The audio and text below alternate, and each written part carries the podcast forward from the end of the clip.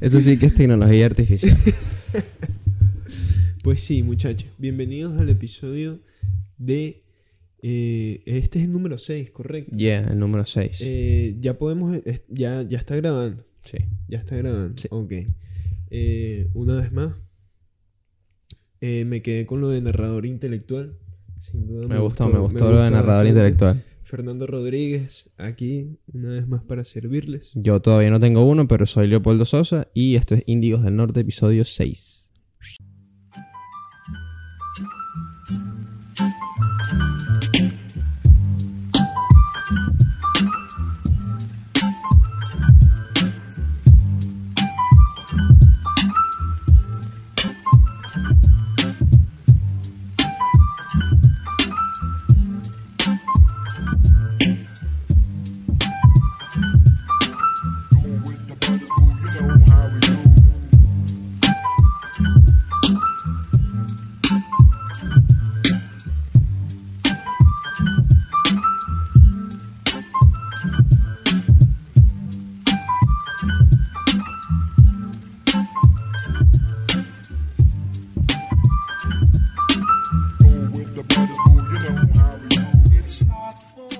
Tal? ¿Qué tal? ¿Qué tal? ¿Qué tal? ¿Cómo está todo? Primero que nada, ¿qué tal esta semana? Ya es la última semana eh, para cuando están escuchando este episodio. Es la última semana de enero, casi. Ajá, ya Sí. se va el primer mes del año 2022. Qué ¿Y qué hemos hecho con nuestras vidas? Nada. Absolutamente nada. Lo mismo el año pasado. Exacto. Eh, esta mañana Gaby estaba comentando, bro, eh, que ella tenía como que 2020 y 2021. Bastante pegados, Sí, ¿verdad? que Sí. Es como una especie de, de laguna que hay ahí en, en cuanto al tiempo. Yo creo que la reflexión de esta semana, bro, eh, en el, el tiempo en realidad como es una de las teorías de Stephen Hawking que creo que es- se, se basa en cuanto a la perceptividad del tiempo. Según Stephen Hawking, eh, eh, él nos decía que básicamente nosotros a lo largo de nuestra vida el tiempo lo íbamos a, a sentir de una manera u otra. Claro, dependiendo. Sí, más sí, lento, sí. Dependiendo de, de justamente de nuestra posición en el universo, algo así. Sí, y creo que, que de- hay también como un captador de tiempo biológico que dependiendo de tu etapa como ser humano, sientes el tiempo más rápido o más lento. Correcto. ajá. Porque creo que va por ahí, ¿no? Ajá, exacto. Porque, por ejemplo, yo sí empiezo a sentir que los años empiezan a pasar un poco más rápido, amigo. Sí. ¿Tú crees? No, ya, ya este año vamos para 22. 22, bro. Yo así nada me estaba graduando de bachillerato, bro. Yo también. Pero bueno, nada, para todas estas, eh, mira, esto está grabando aquí, bro. Esto vamos a... pero Sí, vamos a ponerle pausa un vamos a segundo. ponerle Sí, sí, pausa sí. un segundo, bro. Eh, bueno, para todas estas, lo que les decía. Todo esto del tiempo, eh, verga, bro, que me, ¿en dónde me metí, bro? No, dale clic. Eso. Ajá. Listo. Todo esto del tiempo, básicamente, eh, para decirles que aprovechen, aprovechen y disfruten. eh, ahorita que, bueno, estamos un poco más relajados, estamos empezando eh, los, de la, los, los de la universidad, se nos acabaron los exámenes, estamos, bueno, empezando clases otra vez. Poquito más tranquilo, fue un momento duro. Correcto. Estudiamos a full, vamos a ver, algunos pudieron, algunos no. Lo importante es que lo intentaste y que Correcto. tienes que sentirte orgulloso porque todavía tienes chance. Eso es. Todavía eso queda julio y hay que hacer las cosas mejor. Eso Si no te fue bien, hay que hacer las cosas mejor. El episodio de hoy, Leito. El episodio de hoy, eh, tú sabes que hoy quería hablar de, de algo que tiene tiempo, que es un tema que puede ser que no lo he podido hablar con nadie a profundidad. De hecho- Porque de no lo he pensado ajá, profundamente, pues. No está, No, está, conversado. esto. Exacto, sí, sí, o está- sea, no sabemos nada, digamos. Exacto. Yo tengo ideas de lo que puede ser la inteligencia artificial, que eso es el tema, digamos. Pero tengo muchas dudas, las cuales vamos a resolver todos juntos. Nosotros también vamos a, a- a mostrarles nuestras búsquedas y lo que tenemos aquí. Y pues nada, vamos a indagar en esto. Porque Correcto. yo creo que hay muy poca información y se tiene una idea bastante errónea de lo que realmente es y nos puede sorprender. Por ejemplo, yo pienso, cuando pienso en, en inteligencia artificial, pienso como, como en una computadora que ya tiene el juicio de tomar decisiones según una conveniencia. Correcto. Sí. Según, por ejemplo, tú le pones, yo quiero fotos de abuelas. Entonces él está en Google buscando solo fotos de abuelas. Que Y tiene una causa y que tiene una consecuencia. Esa es la, eso cuando hablamos de inteligencia artificial, eso es lo, Es lo primero que se me ocurre, sí, sí. A mí si me preguntas inteligencia artificial, primero se me viene a la mente la película de Will Smith, Qué buena. Qué buena. Yo Robot. Eso es lo primero que pienso. Entonces, como la inteligencia artificial, más, más bien yo la veo, es como eso, me da miedo, porque como lo veo como humanizada. Humanizada, es ¿me terrible. Que así en un robot, con que es la peor- así Terminator, ya sabemos cómo acaban todas esas películas. Entonces por eso es que me da miedo. Em, así me la imagino. Y con esa capacidad que tú dices de juicio propio, de tener... Claro. Ay, ay, hay una película buena, bro. No lo puedo creer. No me sé el nombre ahorita. Qué. No lo puedo creer, bro. Eh, perro, ¿cómo se llama esta película?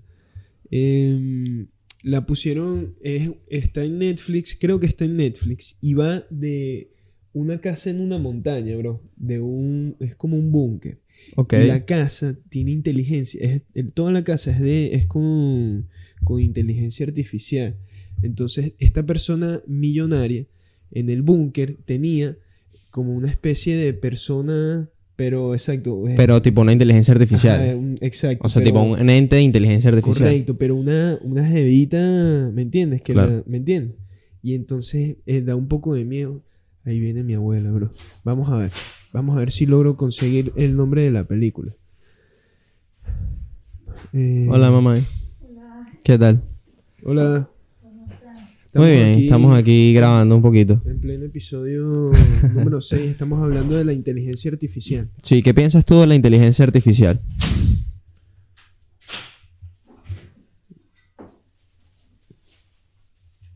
¿No piensas nada? No. no pasa nada. ¿Qué tal, qué tal la peluquería, mamá?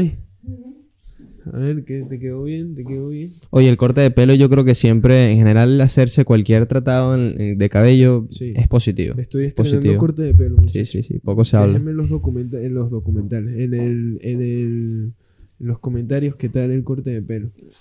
A mí me gustó bastante. Tú sabes que les voy a deber el nombre de la película, si no en la, en la sección que tenemos de recomendaciones semanales, les, les dejamos el nombre de, de la película, porque tengo que hacer una búsqueda un poco más exhaustiva. Sé que es buena película y se las vamos a recomendar, muchachos. Pero bueno, eh, ahorita sí entrando... Tú sabes que tú que tocaste el tema Sí. de, de- de la película de Will Smith, Sí, que es Yo Robot, eh, esa película justamente se basa como en tres principios de la robótica. Recuerdo que, que obviamente todas estas personas, la película va, los que no la vieron, bueno, triste, esto es un super spoiler, va como de un futuro en el que nuestra sociedad está, está, está construida en base a, a estos robots que te ayudan, pues que te asisten, que hacen todas estas tareas monótonas que se supone que nosotros ya no hacemos porque Sí. son muy estúpidas. Sí. Entonces, claro, creo que hay uno que le meten un chip distinto o se despierta de algo Se y le- el, el chip se le tiene un cortocircuito. tiene un cortocircuito, ¿verdad? como- entonces él como que ahí empieza a... No sé si es un cortocircuito o que de repente llega un momento que por, digamos, esa misma inteligencia artificial alcanzó un nivel de evolución y de juicio propio que se llega a preguntar y, o sea, como nosotros nos preguntamos de repente, eh, ¿quién nos creó? Ellos se hacen esa misma pregunta, ¿me entiendes? ¿De Claro. dónde venimos? Y entonces eh, ahí es donde surge uno de los... Es como que el, el primer sentimiento que en teoría la inteligencia artificial no tiene sentimientos. Exacto, porque se supone que es eso, que es un juicio objetivo Correcto. de tomar decisiones Correcto. prácticas. Pero entonces eso es lo que... eh, Yo creo que eso es lo que sucede, que llega un momento que el, llega, un, un- llega a un nivel de, de humanización la inteligencia artificial. Por, es lo que te digo, el mismo desarrollo. Que eso, al final se preguntan y entonces empiezan a desarrollar sentimientos, que eso es lo que sucede con el robot de este... De la película Yo Robot. Correcto. correcto. Entonces, esta, en el- una de las cosas que hicieron, digamos, en esta sociedad perfecta, es que había tres leyes de la robótica que no se podían romper Y son estas. Oye, bro, al revés. Tenías que dar. Exacto. La primera ley, aquí la tengo. Tres leyes de la robótica. Un robot no hará daño a un ser humano ni por inacción permitirá que un ser humano sufra daño. Tiene sentido porque obviamente toda esta tecnología es para protegernos y para hacernos mejores, tener mejores calidad de vida, Claro. en teoría. Porque Claro. se nos sustituye de trabajos que de repente no son agradables, eh, te Sí, resuelven ajá. mucho. Por Para eso es la tecnología, ¿no? Por Para hacerte la vida más por fácil. ejemplo, un policía que sea robot, Por ejemplo. ¿me entiendes? Miedo. ahorraría, ahorraría bastantes vidas, Sí. por poner un ejemplo. ¿Me Sí, y para la construcción es robots para construir en vez de gente, por ejemplo. Correcto, correcto. La segunda ley. Cuando tú piensas en, en eso, en, en estas personas robóticas que ocupan puestos, ¿en qué es lo primero que te imaginas que, que pueden caer? O sea, ¿cuáles son los primeros robots? O sea, como por ejemplo los obreros, por decir algo. Pero ¿en qué, ¿Qué? otro sector lo piensas tú? Ah, agricultura. Mm, Agricultura. Importantísima claro. parte de la agricultura, porque en el campo, digamos, la mano de obra humana es, es- es baja o poca. Por lo mismo, porque no, no es un sector que sea Claro, que digamos, sea... rentable o sin más, no alguien no se va al campo a- o estudia agricultura y se va al campo, ¿me entiendes? Qué, qué loco como antes sí, ¿no? Como, como, cómo pasamos de sociedades de, de- de agricultura a la civilización o a la ciudad. Correcto. en la Eso que industrialización. Que antes era al revés. Claro. La el 95% de la población vivía, eh, en, digamos, en, en la zona rural. Sí. Y ahorita es el 95% de la población en la zona urbana. Seguimos aquí con las leyes de robótica. La segunda ley. Un robot debe cumplir las órdenes dadas por los seres humanos, a excepción de aquellas que entren en conflicto con la primera ley. Hombre lógico. Una vez más, estamos velando por la salud y, y la integridad de la vida de las personas. Claro, estoy releyendo la segunda ley. Estas leyes las escribió... Estas leyes las escribió Isaac Asimov, que digamos es como un... Coño, Isaac Asimov es un, es- un escritor, un profesor de bioquímica en la Facultad de Medicina de la Universidad de Boston y eh, ha escrito muchos libros de ficción en los que ah, han sido, coño, como referentes para la cultura de la ciencia ficción en términos de robótica. Ajá, leyes de la robótica. Tercera ley. Un robot debe proteger su propia existencia en la medida que esta protección no entre en conflicto con la primera o la segunda ley. Difícil, ¿no? O sea, por ejemplo, si un robot está... Porque tú sabes en qué pensé yo también en- en para los accidentes. Ajá. O sea, porque los conductores eh, de vehículos que suelen tener accidentes tipo trucks gigantes que andan con mercancía y tal. Exacto. ¿Sabes? Como, Exacto. como los pilotos automáticos de Tesla, pero... Ajá, pero eso estaba pensando justamente como estos ahí estos transportes de Tesla que de repente se puedan conducir solos. y Sí, tal. pero esto es una persona así robotizada. Ajá, exacto, exacto, Y está ahí manejando. Ese es el futuro, ¿no? ¿Tú crees? No sé, a mí me da miedo porque ya como les dije antes, ya sabemos cómo acaban todas esas películas. Sí, siempre, que, siempre terminan en desastre. Exacto, justamente eso es lo que me da miedo. Vamos a ver cuánto llevamos de cuánto crees tú que llevemos de tiempo en este episodio, bro. Mm, poco, la verdad. 15 minutos. 15 Estamos tranquilos. minutos, Estamos tranquilos, estamos Es tranquilos. un episodio comedido. Ajá. Tú sabes que el- la otra vez que escuché inteligencia artificial fue con el algoritmo de las redes, puede ser. Que es como lo más parecido a lo que yo creo que podemos explicar que está accesible a nosotros. El- los algoritmos funcionan, el de Instagram o el de TikTok, que son poderosísimos, bueno, porque, digamos, te muestra el contenido que más te gusta cada vez más rápido y se va adaptando a lo que tú consumes. ¿Correcto? Correcto. Entonces, O si sea, tú, por no, ejemplo... no sé si correcto, yo... Sí, sí, sí, sí, sí, no, funciona así, tal cual. Ajá. Entonces, claro, piensa como que esta inteligencia artificial va aprendiendo de ti y cada vez te muestra lo que tú más quieres. Entonces es como que va cultivando un patrón de consumo exhaustivo. ¡Au! Porque imagínate que, que, por ejemplo, que a ti te gusta ver fútbol. Ah. Entonces empiezas a ver jugadas de, del Manchester City. Coño, la madre.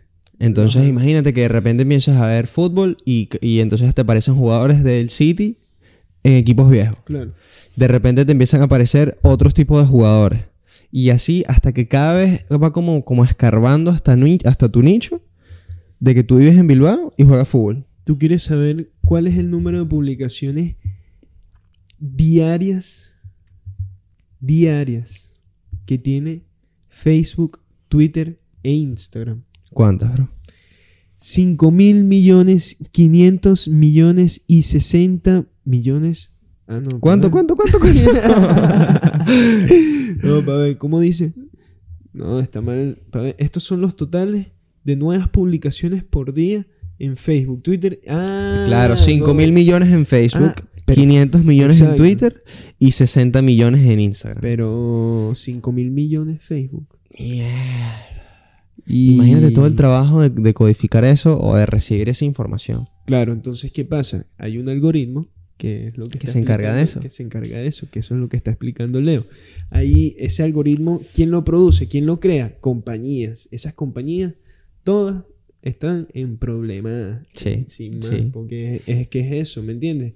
Son casos, hay un caso famoso, em, lo pueden buscar, se los puedo de repente enseñar ahorita Sí, que estamos puedes en esta, en esta Pero no le dejas eso, bro. de- Si le dejas eso, lo paras. Claro, esa es la idea, Ah, bro, para pensé que no cortarlo querías cortarlo, ¿no? No, y claro, yo lo quiero cortar para tener Rapidito, varios cortes. exacto, varios, Ok. exacto, Está bien, está bien, está bien, está bien. Ajá. Tú sabes que el, el algoritmo este, el- a mí lo que me preocupa es que qué curioso y qué, qué poder, ¿no? Ser yo quien te conoce más que tú mismo. ¿Entiendes? Yo digo como, como plataforma. Ok. O sea, cada vez te voy conociendo más. Ay, ay, ay, ay, toma Me agua, comí toma, unos manicitos. Toma, toma- No, tengo cervecita por ahí. Ajá. Y pues, ¿cómo, cómo entonces ellos eligen qué tú vas a ver? Entonces, si, si tú conectas, que esa es la idea de esta, de esta gente, pues, que, tú- que te lancen contenido en el que tú conectes y sigas consumiendo, esta gente te controla, ¿me Correcto. ¿entiendes? Y te manipula y te enseña lo que ellos quieren. Esto, esto es un ejemplo que les quiero mencionar de lo que estamos hablando justamente, el algoritmo de redes, que, bueno, va un poco de la mano con la inteligencia artificial. Sin duda, sin duda, sin duda. Eso. Eh, aquí tenemos un, un PDF, bueno, no sé si PDF, me meto en el mundo, elmundo.es, me parece una página fiable, vamos a ver. Hombre, pero no quiero las elecciones de Kennedy, quiero las, las de, yo estoy hablando de las de Trump. De las de Trump. Me tocó el PDF, bueno, sin más. El resumen, el manejo de Internet y las redes sociales, especialmente Twitter, Facebook, han sido señalados como uno de los factores que contribuyó al triunfo de Donald Trump en las elecciones de 2016 en Estados Unidos. En este artículo se ofrece una descripción de cómo utilizó estas redes el candidato republicano y cuáles fueron sus estrategias digitales, según el seguimiento directo de la campaña y la revisión de informaciones periodísticas, así como el análisis de las investigaciones académicas realizadas hasta el momento. Qué Esto- loco. Esto básicamente fue una, una compañía que se encargó de justamente crear este, este algoritmo para, para eso, captar básicamente eh, a Sí, no, través de las redes sociales. Él, ¿me entiendes? Como tú dices, con el nicho, o sea, ahí entra también en juego el tema de los datos personales. Eso, eso, uno. eso. Por ejemplo, si tú eres, estás en ahí, Facebook... Ahí es donde entra la, la ilegalidad. de tus datos y todo ese compromiso. Sí, sí, por, por eso es que hoy por hoy hay una negociación de, de tu tratado de datos y todas las aplicaciones te preguntan, mira, te vamos a, a- tus datos van a ser utilizados para esto. ¿Estás de acuerdo? Sí o no. Porque en este tipo de campañas, por ejemplo, yo, si hoy por hoy nosotros le entregamos tanta información a las redes, porque nos las vendieron como algo para comunicarnos entre nosotros, que, por ejemplo, esta persona, lo que ellos hacían, o lo que yo entendí que ellos hacían, es que ellos contrataban a gente para crear grupos políticos en Facebook. Entonces, la gente que tenía que simpatizaba para un grupo o para otro, no eran, digamos, como el sector de... no el objetivo. Porque si tú estás seguro que vas a votar por izquierda, yo no te puedo persuadir para que tú votes por derecha. ¿Entiendes? Ni viceversa. Más bien los objetivos eran estas personas indecisas. Que dentro de un sistema, en un Correcto, framework, correcto. ellos aparecen que, que son indecisas en términos políticos. Entonces Correcto. a ellos son los que van a atacar. Le- son a los que estudian y se les convencía. Entonces, qué tan poderoso es esta tecnología de inteligencia artificial que está en las redes. Imagínate que se materialice. Elon Musk quiere hacer Ay, todas eso esas es lo que me da cosas. miedo, bro, la humanización que estábamos hablando, así empezó el episodio. ¿Qué, me da- qué, me- qué es lo que me da miedo? La película de Will Smith, bro. Tal Eso es cual, da tal miedo. Eso es lo que me da miedo. Tal cual. bro. Que lleguemos a ese punto. Eso es lo que me da miedo. ¿Tú crees que lo vive? Porque vamos a llegar. Hombre, si el, si el cambio climático, que ese también puede ser un episodio, Sí. el cambio climático, si no nos mata antes, que hoy estaba leyendo 30 años, nos quedan, primo. 30 Y años. Yo tengo o sea, 21. por O sea, eso, me- bro. tengo que echarle bola. Tengo que vivir buenos hasta los 50. Exacto, yo por lo menos dije, me, me voy a mantener en, me voy a mantener en forma por si te- me toca correr. Sí, Por sin duda. Y entonces ya ir pensando, enlatado. Prepararte para el apocalipsis. Claro, Claro. exacto. Que Pero eso bueno. también puede ser otro episodio del podcast. Yo creo que un buen episodio, la verdad. Un episodio, Buen episodio. largo para cerrar. E inteligencia artificial y un poco de todo. Una vez más, eh, deliberando. Fernando, aquí, rapeando. Leopoldo. No sé qué rima con Leopoldo, pero aquí estamos. Yeah. Woo, no.